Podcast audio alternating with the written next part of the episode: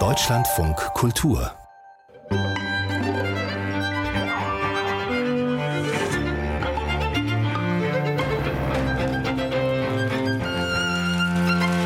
Bisweilen habe ich den Eindruck, die Welt wird immer verrückter, während die Literatur immer braver wird. Wir sprechen heute über Romane, die lustvoll den Exzess ausloten. Und das sind meine Gäste. Der Publizist und Autor Jakob Augstein. Das neue Buch von Virginie Despentes behandelt eigentlich alle Themen unserer Gegenwart. Internet, Mobbing, Corona, MeToo, was einem so einfällt.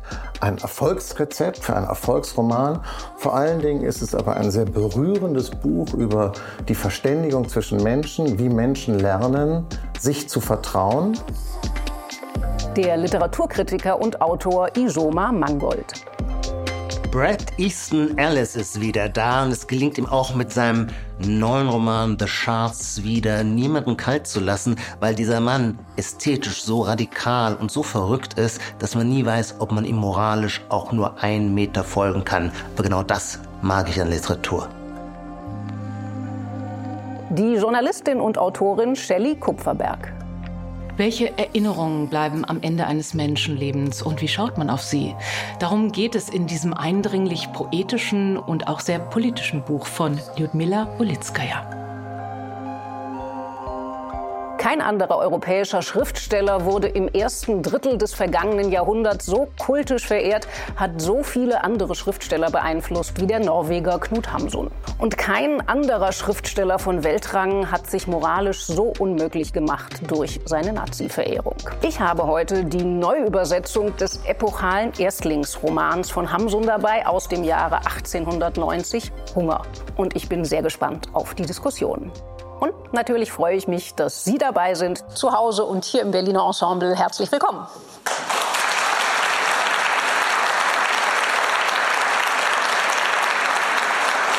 Und wir fangen an mit Virginie Despentes, Liebes Arschloch. Ähm, bitte, Herr Augstein. Ja, Virginie Despentes ist wieder da. Es ist das erste Buch seit fünf Jahren. Ja, sie ist die Punkrockerin der französischen Literatur. Sie ist ein Star, sie sieht so aus, sie inszeniert sich so. Die Leute haben auf das Buch gewartet, haben sich gefreut, sind nicht enttäuscht. In Frankreich Riesenerfolg. Französische Autorinnen sind in Deutschland sehr beliebt. Das wird also bestimmt auch bei uns ein großer Kracher. Es geht um MeToo, Drogen, Corona, Mobbing, also die ganzen krassen Themen der Gegenwart als Erfolgsrezept hier zusammengerührt zum Briefroman. Klingt ein bisschen so, als wäre ich in der Werbeabteilung eines Verlages, bin ich aber nicht. Aber die hätten das Wort zusammengerührt nicht gewendet. Das hier ist ja nur der Vordergrund gewesen bisher. In Wahrheit handelt es sich nämlich um ein ganz besonders schönes und berührendes Buch, das davon handelt, wie Menschen zueinander finden, wie sie miteinander reden, wie sie sich verständigen, wie sie lernen, sich zu vertrauen, und zwar sich selbst und einander. Die Geschichte ist nicht so kompliziert. Da ist ein alkoholischer Schriftsteller und eine heroinabhängige Schauspielerin. Die finden im Internet zu diesem Briefroman zusammen. Er hat Ärger mit einem MeToo-Skandal.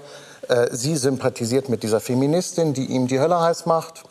Aber eben auch mit diesem Mann, der sich einsichtig zeigt. Äh, äh, wir weißen Cis-Männer sind ja im Prinzip alle nur auf Bewährung draußen im Moment sozusagen. Und am Ende gibt es eben großes Happy End. Die Feministin landet zwar kurz in der Klapsmühle, aber der Schauspieler und die, äh, die Schauspielerin und der Schriftsteller werden Freunde und lassen ihre Sucht hinter sich. Das ist manchmal sehr komisch, immer sehr berührend und am Ende unerwartet hoffnungsfroh und außerdem in einer fantastischen Sprache geschrieben. Ich mag diese poetische Härte dieser Autorin, dieses kunstvoll schnoddrige, das ist schnell und fein und ich glaube, es gibt viele Leute, die würden gerne so schreiben wie Virginie Despentes, aber sie können es nicht. Wenn ich gleich mal einhaken darf, weder schön noch berührend, so habe ich das Ganze empfunden. Ich dachte auch, mich erwartet jetzt der MeToo-Roman schlechthin und der knallt durch die Decke. Ich weiß nicht genau, wie die Debatte in Frankreich verläuft und dass das Buch da so einen Anklang gefunden hat. Okay, interessant.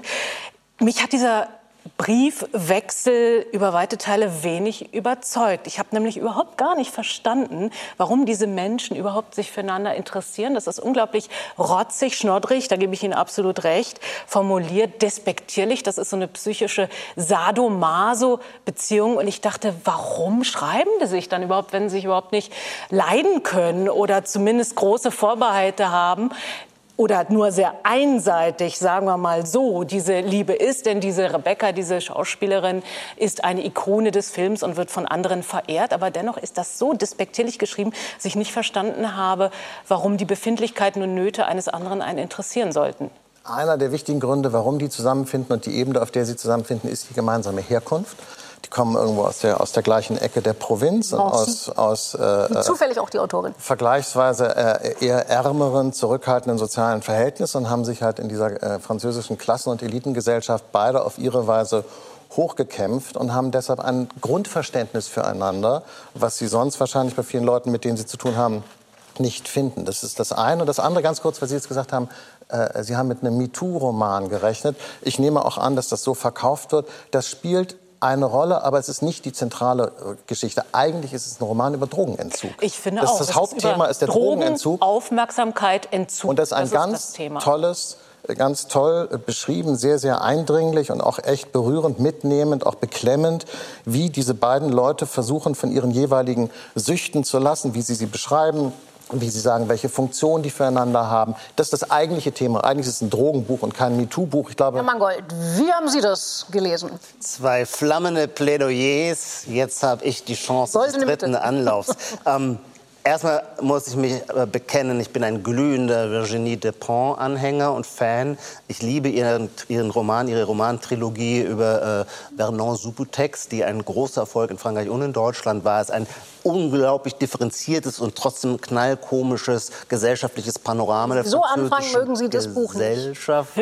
Theodorn, Sie durchschauen meine rhetorischen. Aber, jetzt kommt das Aber, ganz genau. Wie eine so große Autorin, die auch mit ihrem Charisma und ihrer immer überraschenden Persönlichkeit absolut meine Sympathie hat, wie eine so große Autorin einen so flachen Roman schreiben kann, das ist mir tatsächlich schlechterdings nicht ganz vorstellbar. Ich glaube, ich sehe aber auch, wo der Grund liegt. Herr Augstein, Sie haben gerade versucht zu erklären, warum die beiden, berechtigte Nachfrage von Ihnen, warum schreiben die beiden sich überhaupt? Und dann haben Sie die große dramaturgische Schwäche völlig übergangen, nämlich es beginnt mit, einer, mit einem Instagram-Post von Oscar, wo er diese Schauspielerin Rebecca auf misogyne Art beleidigt. Und diese Grundarschlochhaftigkeit, die die Handlung in Gang bringen soll, ist derart unplausibel, derart unlogisch, derart unwahrscheinlich, ähm, warum dieser Schriftsteller sich in einer solchen Weise seinen Hass und seine Misogynie öffentlich äh, ausstellen sollte. Und das braucht es aber, um den Stein ins Rollen zu bringen. Dann schreiben die sich und sie haben sich in Wahrheit nichts zu sagen.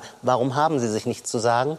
Naja, weil es Virginie Despont in diesem Roman nicht gelingt, ihre Figuren zu Leben zu erwecken. Das heißt, sie bleiben selber als Figuren so tot, dass vollkommen klar ist, dass aber, aber dem würde ich jetzt aber doch auch Entwicklung Dann gibt es so Knaller. Ihr könnt, das, ihr könnt es überprüfen, indem ihr euch einfach mal, es gibt drei Figuren, die da zu hören sind, drei Stimmen von Figuren. Die reden alle exakt identisch dieselbe Sprache. Virginie Despont kann keine individualisierte Sprache ihren nicht. Figuren Die Feministin redet eine ganz eigene Sprache, die wirklich äh, äh naja, hat so diese feministische Gewalt-Rants praktisch, die sie so Die so hat loslässt. aber dann zwischendurch, muss man schon auch sagen, die äh, 50-jährige Schauspielerin, also die klingen manchmal schon verdammt ähnlich. Also wenn zum Beispiel, äh, also ein Kampfruf, der äh, Thema, was übrigens ganz wichtig ist in dem Roman, ist das Thema Altern. Das wurde noch nicht erwähnt. Das finde ich eine der die stärksten Seiten Seite des Romans. Dieses Romans sagen. ist ein, finde ich, sehr, sehr kluger, Altern schonungsloser Roman über das Altern. Aber also wenn zum Beispiel diese Schauspielerin äh, den lustigen Kampfruf hat, äh, lieber verrecken als Yoga machen.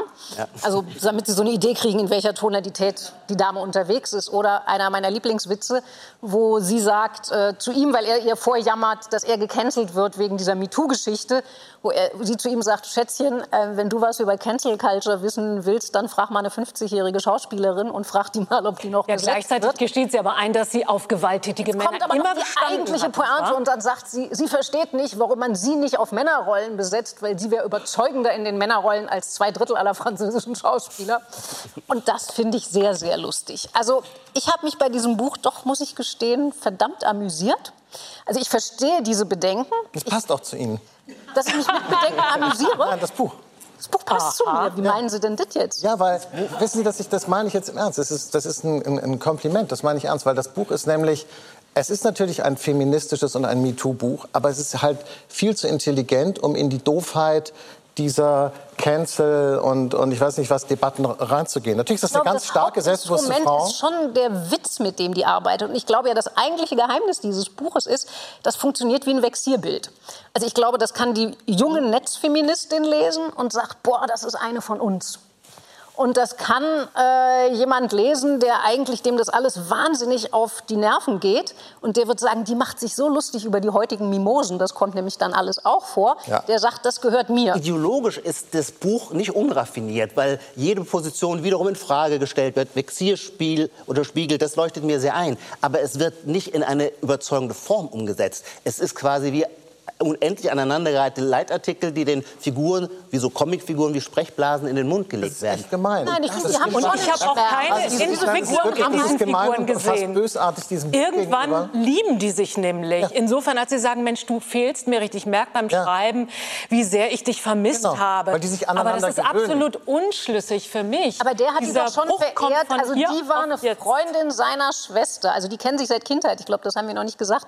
Also der war der dumme kleine sieben Jahre jüngere Bruder, Der immer nur gedisst der diese ist, wahnsinnig diese Bombe von Frau, die bei seiner Schwester, die übrigens lesbisch wurde, dann, also die bei dieser Schwester rumsaß. Und der hat die schon angehimmelt als kleiner Junge. Deshalb, also dass der ihr schreibt, ist total plausibel, finde ich. Ja, dass so rum ihm funktioniert es antwortet, noch.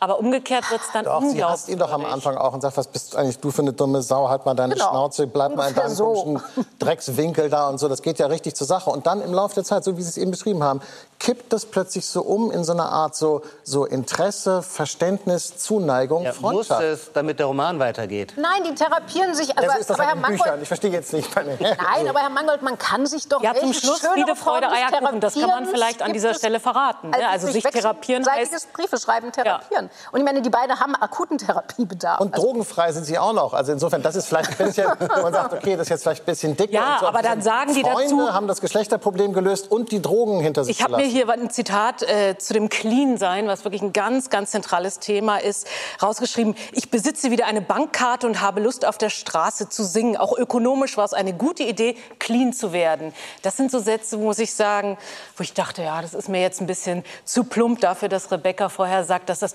Drogennehmen immer auch in einem historischen und einem politischen Kontext passiert. Mir das Ja, dann also ein bisschen zu schnöde. ja, also wenn, wenn Sie den Satz jetzt so, also eigentlich wollte ich es gerade anheben, die Übersetzerinnen zu loben, weil ich glaube, es ist nämlich wirklich gar nicht so einfach, äh, Virginie Despentes gescheit ins Deutsche zu bringen. Und ich finde, dass das Ina Kronenberger und Tatjana Michaelis ziemlich gut gemacht haben, weil, weil ich finde diesen Sound schon sehr stimmig, auch auf Deutsch. Und Das eine schließt das da andere gibt nicht es halt so einzelne, also ich habe mir auch, also ähm, in meiner Ausgabe steht auch oft drin Binse und Oh Gott und Puh. Also wenn ich so einzelne Sätze nehme, aber dadurch, dass die halt sofort wieder ironisiert und gebrochen werden im nächsten Satz und man denkt, die macht sich eigentlich selber darüber lustig, dass sie plötzlich wie ihre eigene Bankberaterin redet, da, deshalb ist es wieder gut. Ich meine, das ist Literatur. Also in literarischen Werken dürfen saublöde Sätze vorkommen, wenn sie eingebettet sind in einen Gesamtton, wo mir das, und da würde ich auch vehement widersprechen. Das leuchtet mir, ich gehe mit diesen Figuren mit. Aber wir haben jetzt so über die Feministin bisher am wenigsten geredet, was auch interessant ist, denn das ist irgendwie so, man weiß nicht so ganz genau, welche Rolle diese Frau darin spielt. Für die Ja, trifft das am ist. ehesten zu, was Sie eben Ja. gesagt haben, dass die so leitartikelmäßig redet. Die hat äh, echt so eine Art äh, quasi so eine übergeordnete, fast gesellschaftspolitische Funktion in dem Buch, fällt so ein bisschen raus, kriegt aber eben dann auch, und das finde ich wieder ganz lustig und ironisch, auch echt ihr Fett weg. Weil, wie gesagt, äh, die fährt eindeutig am schlechtesten in dem Buch und landet am Schluss in der Klapsmühle. Und, äh, Naja, wir, wir müssen uns erinnern, ähm, Virginie Despentes wurde berühmt mit, ich kann kein Französisch, aber man hat mir gesagt, äh, es hieße Baise-moi, fick mich, ein brutaler, Serienmörderinnen-Film. Ja, Oder wo es auch um erstmal, Vergewaltigung geht.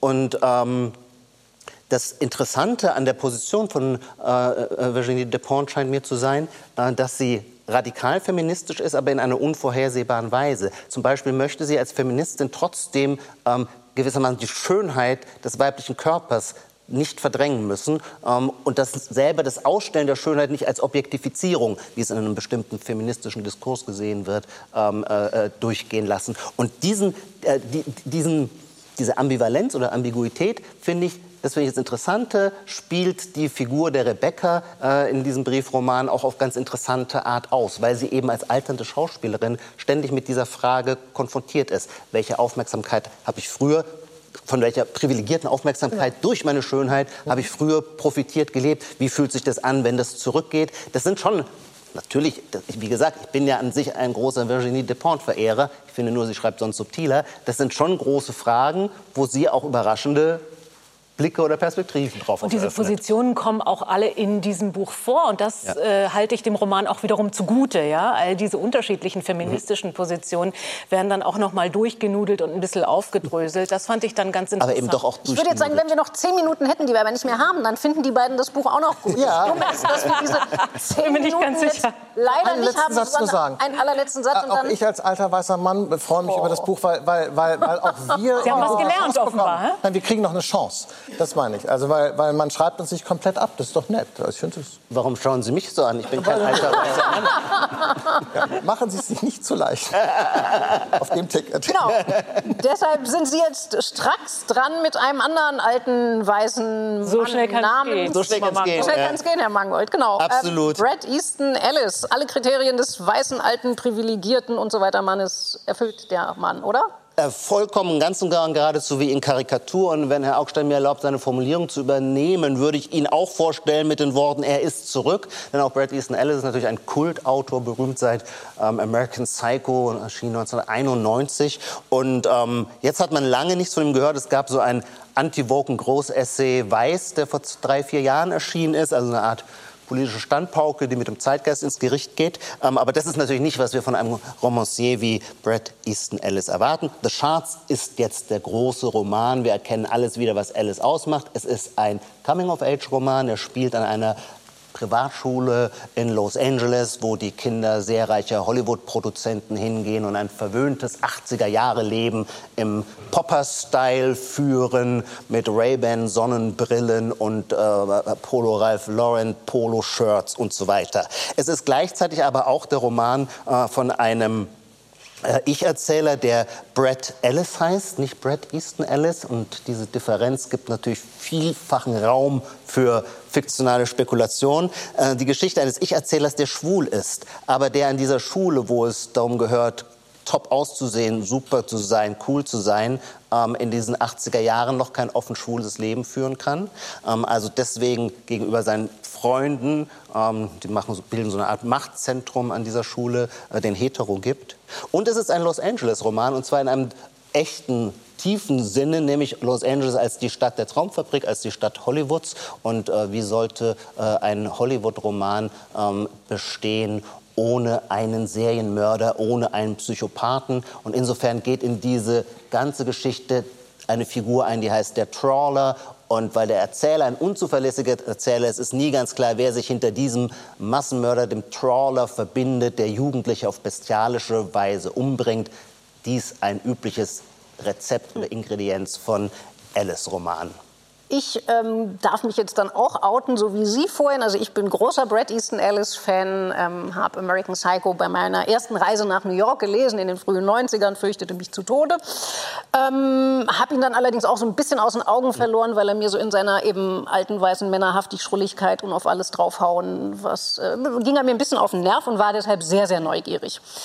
Und ich finde dieses Buch ziemlich brillant, weil es schafft was, was sehr überraschend ist. Also zum einen kriegt man alles das, was man bei Alice schon immer bekommen hat. Sie haben das ja aufgezählt. Also im Grunde ist sein Trick, er versucht, diese Paradiese, die scheinbaren amerikanischen Hochglanz, lackierten, gestrafften, gelifteten, trainierten, dass das in Wahrheit die Hölle ist. Das ist der Abgrund an Sadismus und Perversion, der da drunter eigentlich lauert. Und auf einer noch tieferen Schicht ist es das blanke Nichts oder eigentlich less than zero, also auf Deutsch übersetzt immer mit unter Null, eigentlich ja weniger als Null. Das ist die Wahrheit über diese hohle Hochglanzgesellschaft. Das erzählt er. Und in diesem Buch macht er aber was ganz Aufregendes, weil das fängt ja wirklich so an. Ich dachte, was ist jetzt mit Alice los? Erzählt er einen autofiktionalen Roman. Auf Seite 2 kommt Trauma vor. Also will mir Bret Easton Ellis jetzt ernsthaft im Gestus derer, die er als Generation Wuss, als Generation Waschlappen verspottet in seinen Essays, will er jetzt im Stile der Waschlappen besagen, ich bin der arme, traumatisierte Brad. Ähm, und das tut er vermeintlich, mhm. weil er sagt nämlich, das ist so schlimm, was mir passiert ist, nämlich diese Serienmördergeschichte, das ist so furchtbar. Und dann stellt man aber sehr schnell fest, das ist natürlich erfunden. So, und das wird dann schon interessant, weil also eben, Sie haben es ja gesagt, Alice legt sich gerne mit diesem sensiblen Zeitgeist an. Er erzählt auch in den Essays, dass er einen jüngeren Lover hat. Und auf einmal denkt man, na ja, diese Traumatisierung, wenn man so will, ist eben das, was Sie gesagt haben, als Schwuler, Aber der sich nicht outen konnte in dieser heterosexuellen Highschool-Sportler, König, Königin-Welt also ich finde das ja ein sehr, sehr interessantes Spiel von seinem 80er-Gestus mit dem Zeitgeist. In dem Darf ich, aber warum, muss ich, warum da muss ich im Jahr 2023 noch mal ein Buch über die 80er Jahre in Los Angeles lesen, wo ich doch schon weiß, dass wenn da jemand im Mercedes langfährt, im Cabriolet mit so einer komischen Brille, dass das irgendwie eine arme Sau ist. Der ist ganz reich. Das tut mir total leid für ihn. Und äh, seine Eltern haben auch nie Zeit und deshalb muss er Drogen nehmen. Und das ist so, das hat so einen Bart. Da denke ich so, Alter, ich meine, der ist so, der tief hängt. Der, und das ist eine. Nur das andere, ganz kurz, das andere das ist mein einer Punkt. Also mich langweilt schon das Sujet. Das andere ist, ich mag persönlich keine Thriller, muss ich sagen. Also ich es lese jetzt auch nicht, Thriller. ich lese auch Sebastian Fitzek nicht. Es gibt ja Leute, das sind die erfolgreichsten deutschen Bücher, die es gibt, muss man sagen. Thriller ist überhaupt nicht mein Genre. Ich habe gesehen, in der Redaktion der Zeit waren die Leute alle begeistert. Äh, äh, der Kollege von Online hat gesagt, äh, äh erfreulich viele Sexszenen. Ja? Äh, äh, Sie, ich habe übrigens Ihre Rezension lieber gelesen als das Buch. Sehr schöne, lustige. Wir werden uns schon noch einig, Herr Augstein. ja, ja. Sie haben gesagt, die, die die Taten des Trawlers würden dem Leser immer wieder spitze Schreckensschreie entlocken. Also offenbar steht man in Hamburg in der Zeitredaktion immer, wenn es spritzt, Blut oder Sperma, sind Sie vorne mit dabei. Für mich ist es nicht, ich weiß nicht, ich bin da raus. Ich finde es irgendwie, ich finde es 80er, ich finde es ja. oll und sagst so, Leute, wir haben irgendwie andere Themen heute. Ging mir ganz genauso, muss ich zugeben. Ich bin mit genau diesen Vorbehalten in die Lektüre eingestiegen, wurde dann doch neugierig, weil es schmeckt geradezu nach Chlor und Sonnencreme Absolut. und es schmeckt nach Lip, äh, pinken äh, Lipgloss äh, mit Erdbeergeschmack und wir sind voll in diesen 80ern und habe mich dabei ertappt, wie ich mich gerne auch drauf einließ mit dem entsprechenden Soundtrack. War erstaunt über diese schwule Geschichte, die irgendwie im Verborgenen, aber sehr unkompliziert ja doch stattfindet und sehr exzessiv. Gleichzeitig finde ich aber, dieses Buch hat echte Längen. Irgendwann habe ich keine Lust mehr gehabt auf diese Teenie-Dialoge, die im Prinzip auch so schwerwiegend und interessant nicht sind. Ich habe auch keinen Bock mehr gehabt auf das Gecruise, in welche Avenue jetzt welches schicke Fahrzeug ähm, eingebogen ist. Das fand ich ein bisschen sehr ausufernd. Fasziniert hat mich der Zwölftklässler Parkplatz in diesem Elite, äh, in dieser Eliteschule. Also diese Kleinigkeiten, Details dieser schwerreichen Welt, wo eben diese Teenies aufwachsen in King-Size-Betten mit eigenem Telefonanschluss und eigenen Poolzugängen. Ähm, aber diese Längen, die fand ich dann doch sehr schade habe mich gefragt, warum. Ich habe dann gelesen, dass das Ganze als Podcast erst einmal äh, wohl ähm, ja, so konzipiert war. Und möglicherweise erklärt sich auch daraus dann sozusagen diese Länge zwischendurch, die man getrost, wie ich finde, überblättern Also ich gebe Ihnen auch recht, also wenn man das nicht mag, dann hält man das wahrscheinlich wirklich schlecht aus. Ansonsten würde ich sagen, das ist halt so ein bisschen wie Playlist. Also das ist ja, deshalb, ich würde vehement widersprechen, das ist kein Thriller, das ist von der Dramaturgie her, hat das überhaupt nichts mit einem Thriller zu tun. Das spielt mit Elementen des Serienmörder-Thrillers, ist aber von der Dynamik her und von der Dramaturgie alles andere, weil, ähm, also jeder Thriller-Autor, der sein Geschäft, sein Handwerk kann, der kündigt nicht einen Serienmörder auf Seite 1 an und lässt ihn auf Seite 550 oder was. Das fand ich aber auch problematisch, muss ich sagen. Die Spannung ist erst mal da. Na ja, der spielt die baut mit diesen auf, aber dann wartet also ich glaube, das hat ehrlich gesagt viel eher mit so einem Autor, also eben Beschwörung von Ortsnamen. Von was für einem Autor kennt man das? Von Marcel Proust. Also die Dramaturgie hat viel eher mit sowas wie Proust zu tun als mit einem Fitzek. Ortsnamen, ähm, Namen überhaupt heißt mein Lieblingskapitel aus eben. der Recherche. Und also diese Beschwörung von diesem mythischen. Weil ja West- jeder Straßenname in Los Angeles Mulholland einer Drive, ist, den wir bereits aus einem Kinofilm kennen. Ja. Das sind Filme heißen. So. Unglaublich viele Versatzstücke Ja. aus der 80er Polnische Jahre Namen, Kultur ja. Das ist der Punkt, Frage. Versatzstücke. Auch Kinofilme spielen ja eine ganz wichtige Rolle. Musiktitel sowieso. Musiktitel hat- sowieso. Und diese Versatzstücke, mit denen haben sie ein Problem, das verstehe ich. Aber die werden ja bei Alice, der quasi, der ist so raffiniert, weil er sich so auf die Oberfläche einlässt. Und dann denkt man die ganze Zeit, boah, manchmal schrammt das so am banal billigen, am Hollywoodhaft im schlechten Sinne vorbei. Und dann merkt man aber, wie er mit diesen Elementen spielen kann, dass sie plötzlich wieder ganz anders schillern und schimmern. Das heißt, ihre ganzen Beschreibungen, alles das, was da Kolportage drin ist, das ist geradezu eine Apotheose von Kolportage. Und dann ist es plötzlich doch viel mehr und dann ist es plötzlich was ganz Individuelles, nämlich tatsächlich eine anrührende Geschichte eines jungen Typen, der wahnsinnig cool ist, der weiß, dass er wie ein Arschloch aussieht, aber sagt, das nehme ich in Kauf, Hauptsache ich sehe cool aus und der gleichzeitig aber eine tiefe Leidensgeschichte hat, weil er sein Schwulsein nicht zeigen darf. Das ist aber das Einzige, was an dem Buch mich interessiert hat. Das ist Ja. das Einzige, was Naja, ich aber darum geht es fand. Aber darum geht's. Ja, ja. Das ist natürlich Nee, doch Fast. leider- Es hat ja über 700 Aber damit Seiten. werden sie schon mal bisschen was anderes versetzt, vor. würde ich sagen. Ja, aber, aber Nein, aber das ist doch, also diese Das Buch Angst. hat auf, auf, im Original 600 Seiten, auf Deutsch sind es über 700, das ist nun mal leider so. Und das reicht dann irgendwie trotzdem als... aber jetzt also das trägt- Ellis kann nichts für die Trägheit der deutschen Nein, Sprache. aber es trägt die... die Aber auch Geschichte- 600 Seiten sind schon viel auf Das ist schon ganz Englisch. schön viel? Ja, 100 Seiten raus, hätte dem Buch nicht geschadet. Ja, aber muss klar. sagen, also ich finde zum Beispiel, also wir alle wissen, glaube ich, also Sexszenen in Literatur ist echt ein heikles Thema. Die sind toll. Und die Ja, sind grandios. ist- Ich würde sagen, das sind Frage. einige der Vielen besten Dank, dass. Konstellation. Ich habe mich die geschämt, als ich das gelesen habe. Es ist pure Pornografie. Ja. Es ist Ja. reine... Ja, das ist aber bekannt, da müssen Sie sich doch nicht schämen. Ja, weil ich denke, aber das ist, Entschuldigung, dann, ich weiß nicht, sowas habe ich vielleicht gelesen, als ich 14 war, und da fand ich das lustig. Aber jetzt, weiß ich, es ist Also, völlig unliterarisch. Und er sagt es ja auch, er macht daraus ein Programm. Ich habe ein Interview mit ihm gelesen, wo er sagt, irgendwie Leute, wenn ihr über Sex schreibt, dann schreibt einfach, was da passiert. Äh, fangt nicht an, irgendwie einen Quatsch draus zu machen. Nur die Sexszenen haben in dem Buch in dem Sinne keine Funktion, nicht immer, sondern es wird dann einfach grafisch beschrieben, wie die Leute vögeln und wer wohin ist spritzt und der immer. Nee, des Grauens. Also den Mann, den der begehrt, den verdächtigt der paranoid werdend immer stärker, also den Mitschüler, der neu dazukommt, den begehrt der wie irre. Das ist die erste Also Szene. die rosa Und Brustwarzen, der die hart werden zwischen seinen Fingern, das ist... ist Ja, die kommen ein bisschen zu oft er der vor. Da gebe ich Ihnen also. absolut recht. Okay. Auch Ja, das ist so, wie wenn Sie durch den, Ideen. na, wenn Sie durch die alte und das sind die von den Frauen, nicht von den Männern, die rosa Ja, das ist ein gutes Brustwarzen. Gehen Stichwort. Sie mal durch ein. Ja. Museum mit Renaissance-Gemälden und dann Was Sie kommt da Ihnen diese rosa- ganze ja. Fleischlichkeit entgegen. Und genau diese Fleischlichkeit, die beschreibt Aber äh, gucken Bret ist nicht lesen. Also die habe ich anderes. überhaupt nicht assoziiert, aber fand dann doch bemerkenswert eben diese gewaltpornografischen und mörderischen Fantasien, dass irgendwelche Fische ausgenommen werden, in irgendwelche Körperöffnungen von Leichen geschoben werden und diese Körperöffnungen werden dann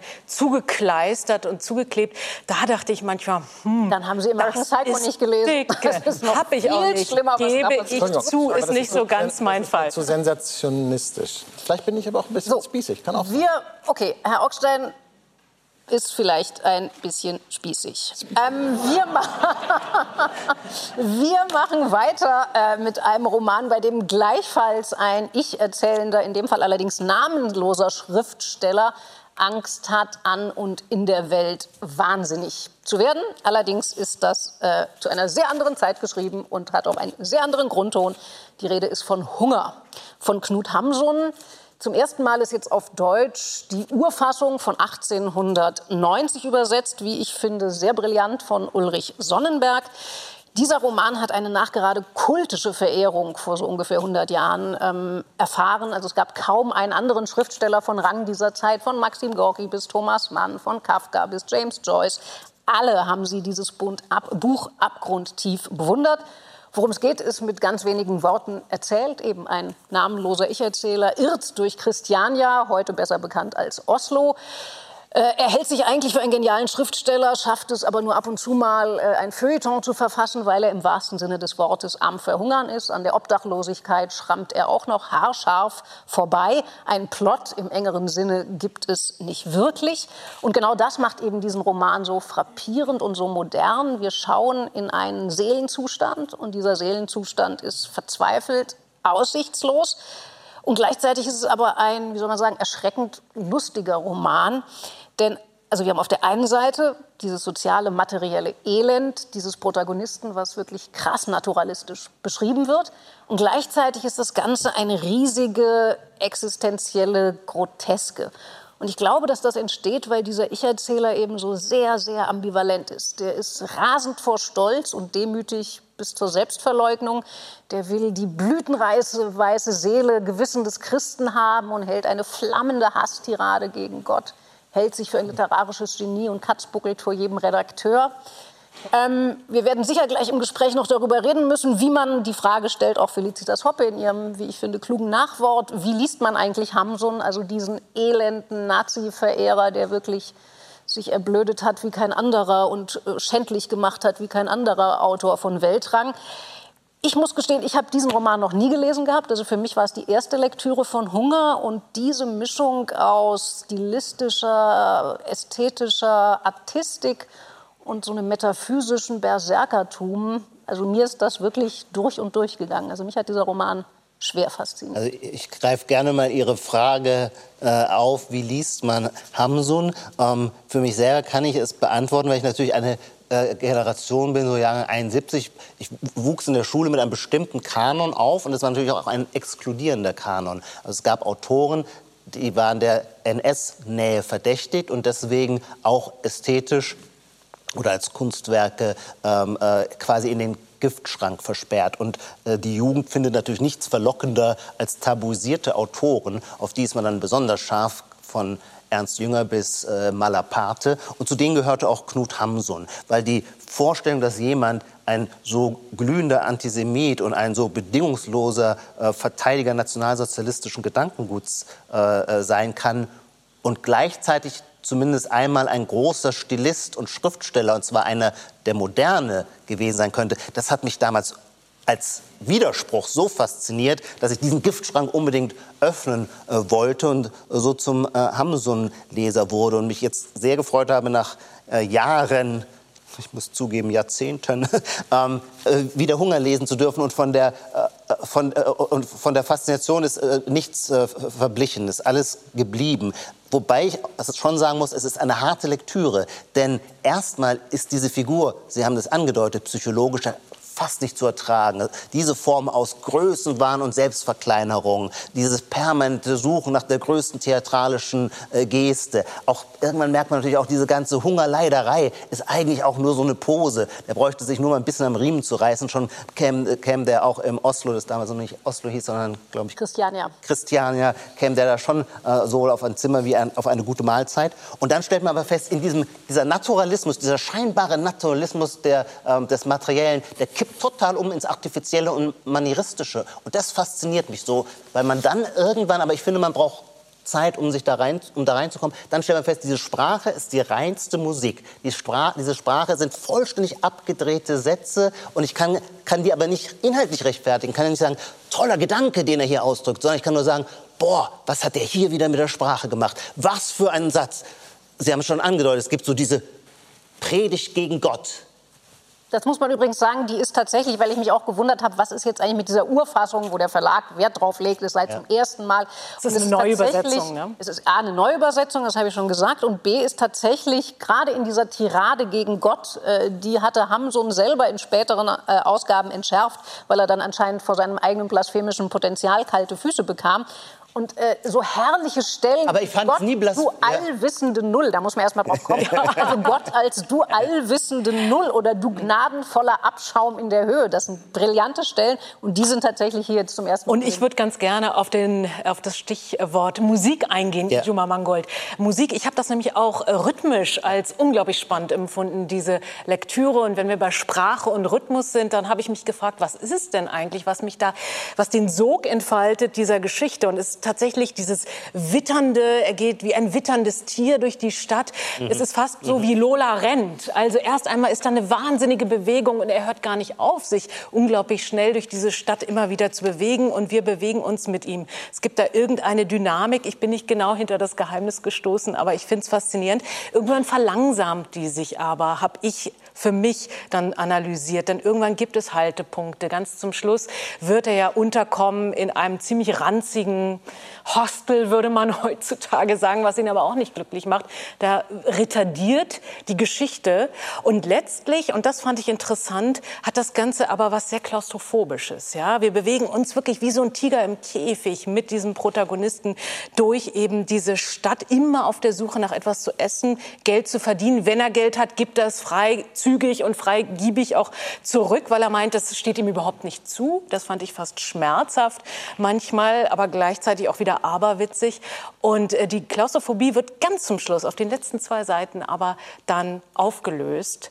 Weil er ich weiß nicht, See ob wir das fährt. Ende jetzt Weil er Ja, zur See ich fährt. glaube, in weil dem er Fall darf See man fährt, darf man ruhig Ja. sagen. Ne? man ruhig Er fährt zur See und plötzlich puh, ist da ganz viel Luft. Ist da dann ganz viel Luft? Ich war mir nicht so ich sicher. ich finde es besser auch wird, nicht. Ich ja. finde, es ist, es ist So bisschen, es löst sich einfach nur, das ist quasi einfach so ein Ausweg, um so ein abruptes Ende zu machen. Er wurde ja praktisch verglichen mit Beckett und Kafka und so. Ich meine, wir, wir müssen uns vielleicht noch mal alle daran erinnern, dass es 1890 ist, dass das Buch veröffentlicht wurde. Sowas hat es bis zu dem Zeitpunkt schlicht nicht gegeben. Und 1890 wurde in Wien zur gleichen Zeit die Psychoanalyse äh, vorgestellt und entwickelt. Und das hier ist im Prinzip ja so eine Art Selbstanalyse, dieses Buch. Und das finde ich äh, total faszinierend. Ich habe das Buch vorher nicht gelesen und bin deshalb tatsächlich dankbar, es äh, gelesen haben zu dürfen und zu müssen im Rahmen äh, hier unserer kleinen Veranstaltung, weil es einfach ein unfassbarer Zugewinn ist und man sich kaum vorstellen kann, wenn man es liest, dass es so alt ist. Man kann sich bei der Sprache kaum vorstellen, über, wie geht das denn? Es ist so präsent und so gegenwärtig und so kräftig. Ja. Und gleichzeitig finde ich diese Zumutung,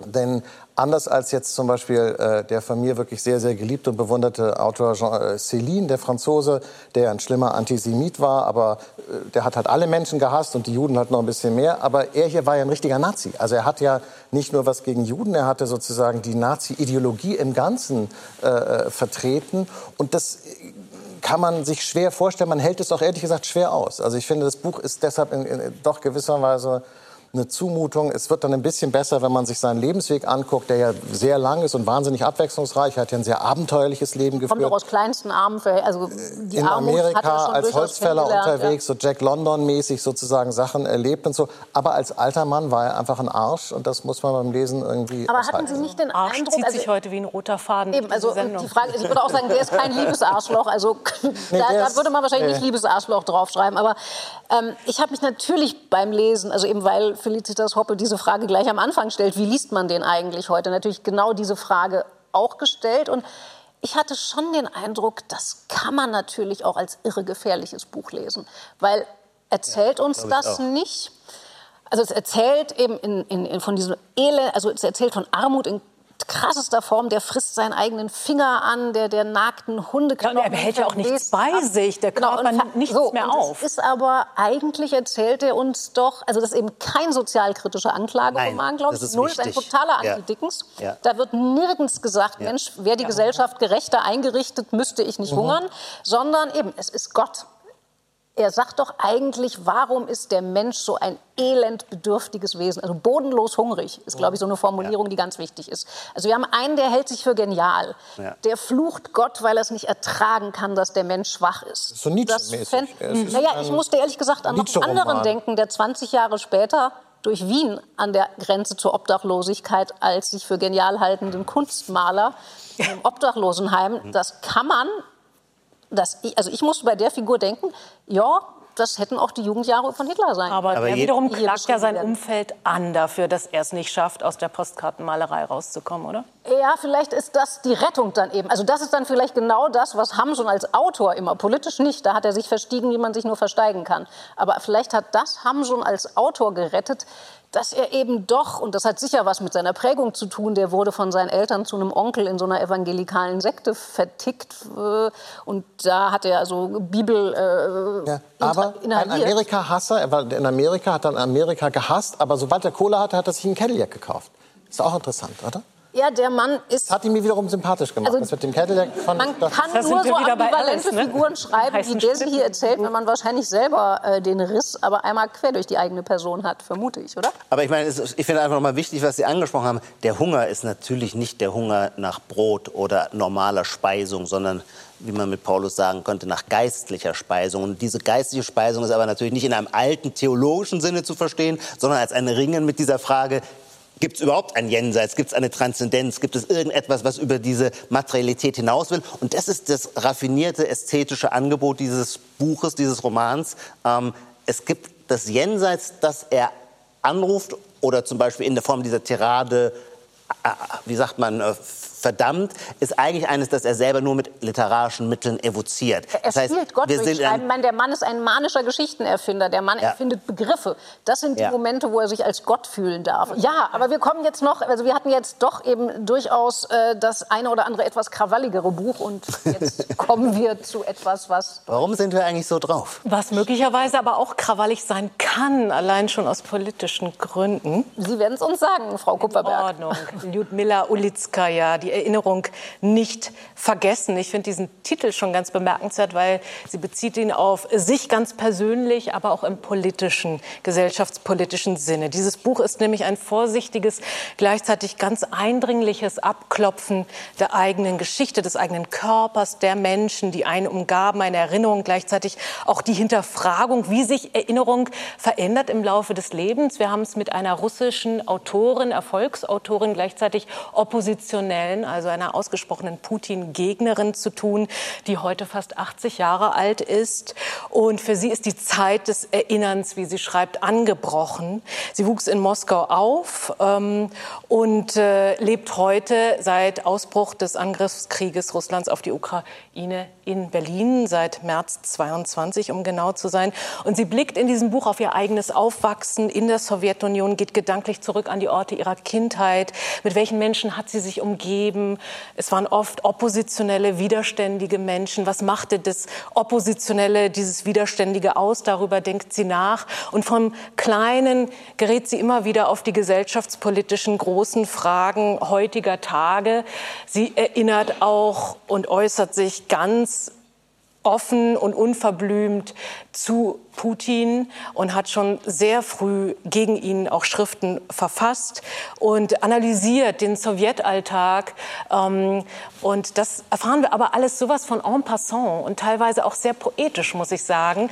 Manchmal gibt es gar keine Interpunktion. Das Ganze ist eine Essaysammlung, lose zusammengesetzt, fragmentarisch und dennoch hatte ich das Gefühl beim Lesen, ich erfahre etwas über ein ganzes Leben, ein ganzes Land, eine ganze Gesellschaft. Und das fand ich in, na, was sind es, knapp über 200 Seiten doch faszinierend, wie kompakt ein solches Buch inhaltlich sein kann.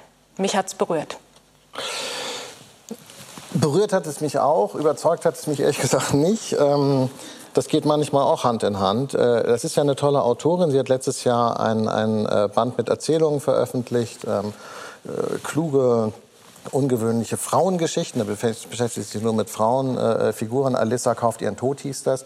Und das war sozusagen rein literarisch. Und jetzt kommt eben dieser Essayband, der teilweise auch ältere Texte zusammenfasst. Da hat man ein bisschen immer den Eindruck, der Verlag wollte noch was nachlegen. Das ist leider mein Verdacht. Ist jetzt vielleicht doof und unfair für die Frau, aber, aber, aber daran denke ich dann halt so ein bisschen.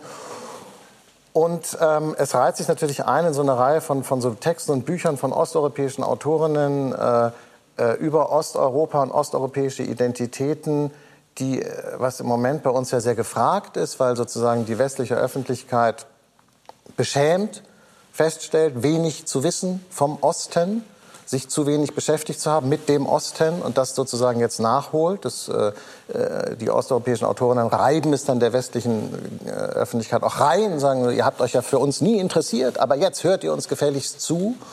Okay, das verstehe ich auch, soweit gehe ich auch mit.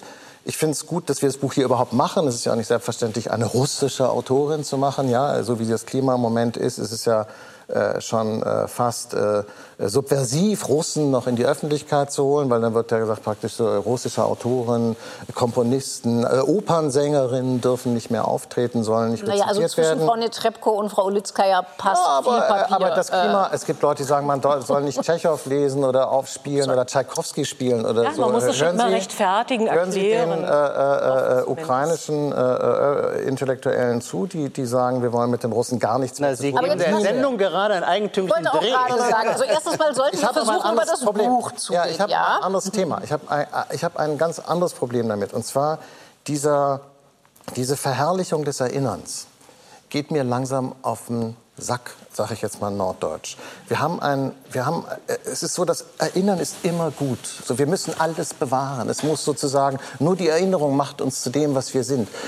Die Erinnerung bedeutet aber erstmal irgendwie gar nichts, weil äh, äh, auch die Serben erinnern sich ans Amselfeld und machen damit äh, viel Schindluder. Eigentlich ist es so, dass man manchmal den Eindruck hat, je mehr sich Zivilisationen erinnern, desto mehr benutzen sie die Erinnerung als Rechtfertigung für ihre eigenen Schandtaten. Also diese, diese, diese Idealisierung des Erinnerns, die ja sich auch in dem Titel wiederfindet, geht weiß ich nicht, inzwischen schon echt ein bisschen auf die Nerven. Und ich erinnere mich an das Plädoyer eines inzwischen verstorbenen äh, bisschen problematischen Wiener Philosophen Rudolf Burger aus dem Jahr 2001 oder so, der ein Plädoyer fürs Vergessen geschrieben hat.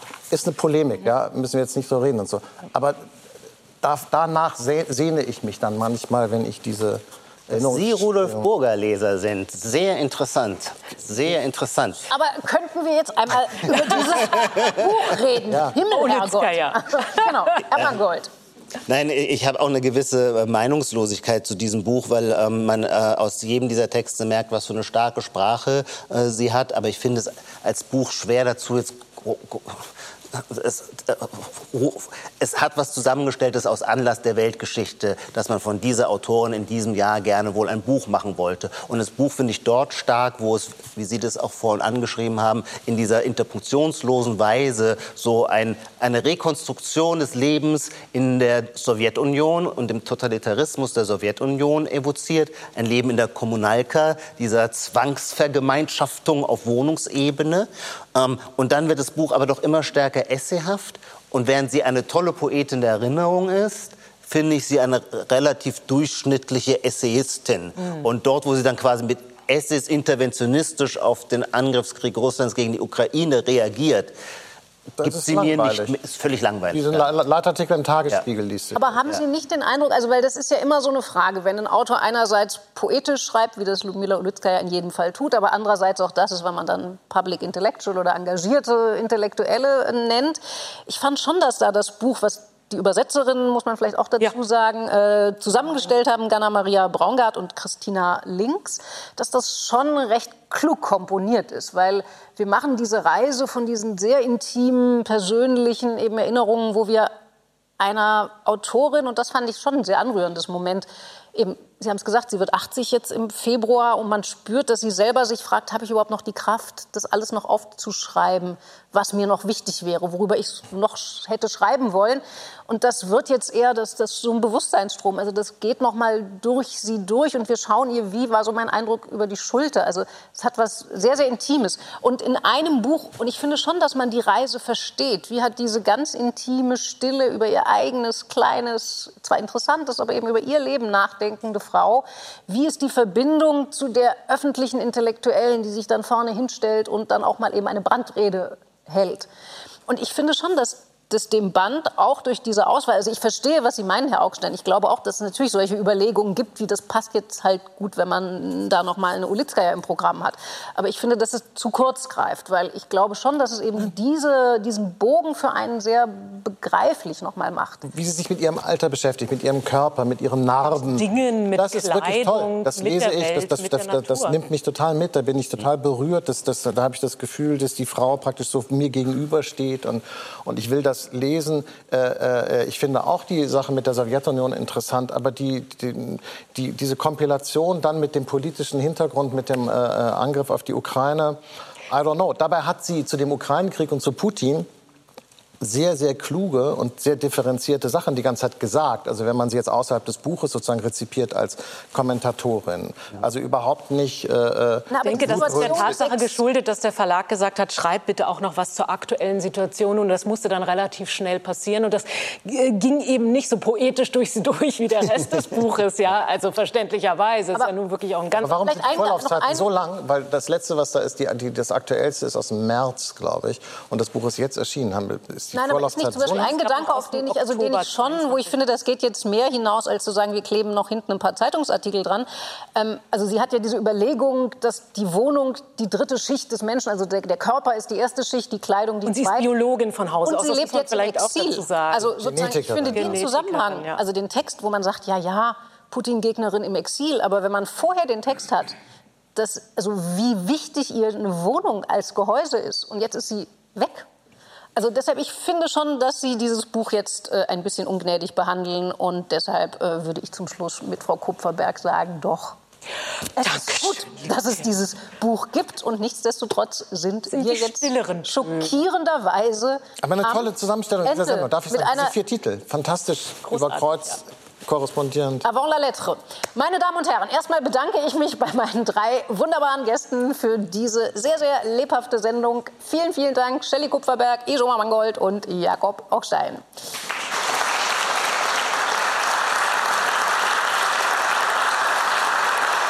Meine Damen und Herren, bei Ihnen zu Hause bei Ihnen im Berliner Ensemble bedanke ich mich selbstverständlich auch. Wenn Sie mögen, sind wir am 31. März wieder für Sie da. Und bis dahin rate ich Ihnen, bleiben Sie noch ein wenig am Lesen.